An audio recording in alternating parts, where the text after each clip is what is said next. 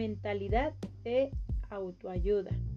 Hay momentos que nos sentimos inseguras sobre nuestra vida. Todo parece estar en contra nuestra, absorbiendo todas nuestras fuerzas. Nos sentimos solas incomprendidas, incluso por las personas más próximas a nuestra vida. En esos momentos el pensamiento de desaparecer es el que más nos atrae. Empezamos a preguntarnos por qué la fe que usamos ayer tan poderosamente no está preparada para ayudarnos a vencer las adversidades de hoy. Cuando oramos, nuestra palabra parece ser demasiado simple para poder expresar lo que sentimos y lo único que conseguimos hacer es gemir esperando que Dios comprenda nuestros sentimientos más profundos. Las personas intentan entendernos, pero lo que sentimos es inexplicable y sí entendemos explicarlo. Nos sentimos tontas ya que las palabras no pueden describir nuestros sentimientos. Toda mujer pasa por esos momentos difíciles. Tú puedes estar llena del Espíritu Santo, pero si eres humana, cosa que yo creo que eres, en un momento u otro pasarás por ese momento de aflicción.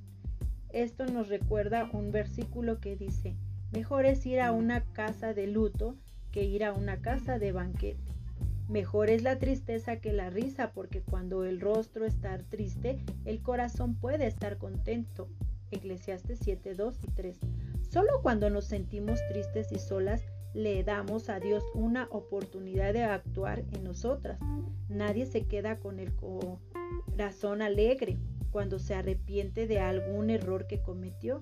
Por lo contrario, en los momentos en que nos estamos arrepintiendo, le, lamentablemente nos lamentamos lo que hicimos y nos sentimos avergonzadas. A eso hace que tomemos la decisión de no cometer nunca más el mismo error.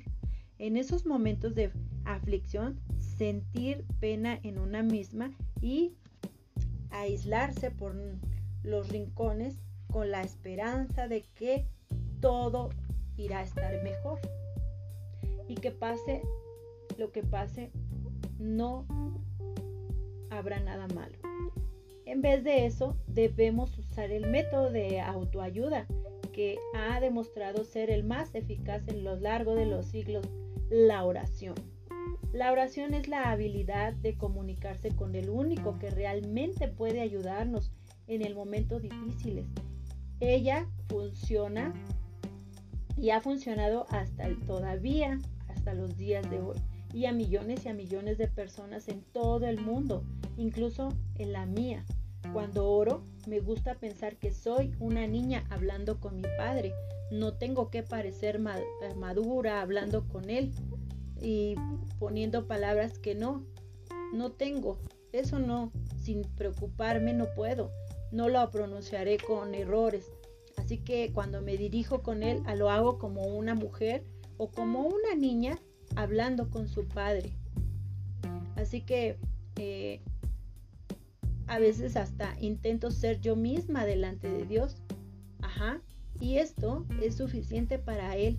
Me siento libre para decirle cosas que no le eh, diría nunca a nadie más, pues Él es el único que me entendería y que me entiende perfectamente bien.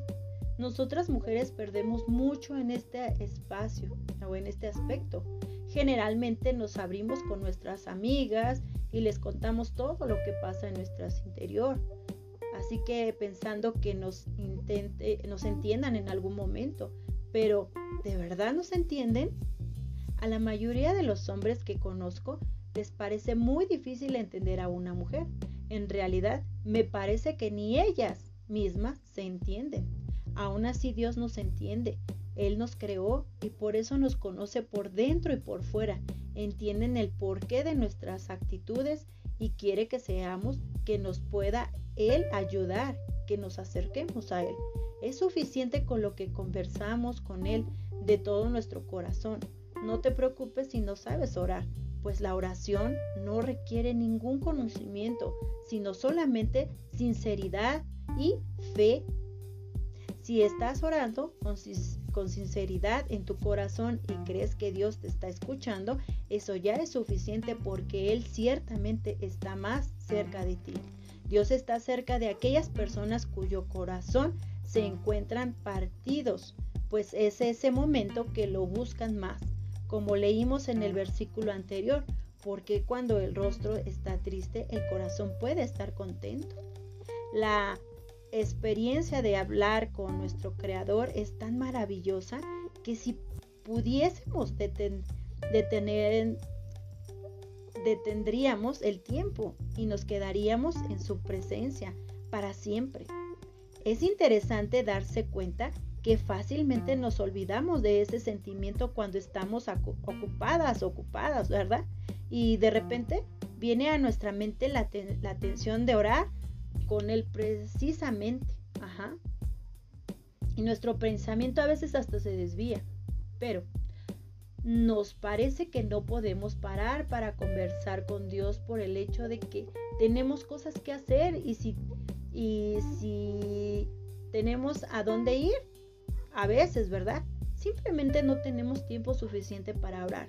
A eso se resume todo esto. De esta forma, somos conducidas a momentos de lucha y tribulaciones y rápidamente encontramos tiempo para orar. Cuando solamente estamos pasando por algo así, ¿verdad? Ahí sí nos damos el tiempo de orar. La verdad es que cuando estamos alegres tendemos a distracciones y pues ahí es donde nos distanciamos de Dios. Rápidamente nos olvidamos de su presencia en nuestra vida y pasamos a dedicar nuestro tiempo a cosas que no nos traen ningún beneficio. Somos obstinadas, pero aún así Dios nos vuelve, no, Dios nos entiende. Ajá, Él siempre está ahí entendiéndonos. Está listo para extendernos su mano amiga cuando nos volvemos hacia Él.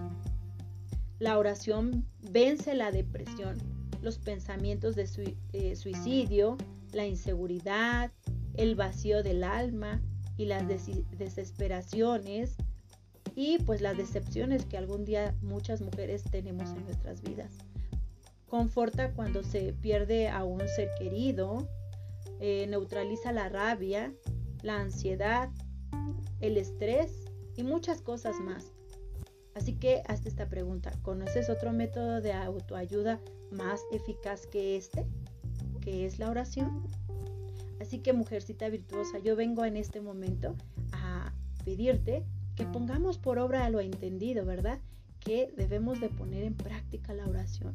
La oración nos va a dar la seguridad, la certeza de que hay alguien que está escuchándonos y que siempre nos va a sacar adelante. Así que pongamos en práctica la oración.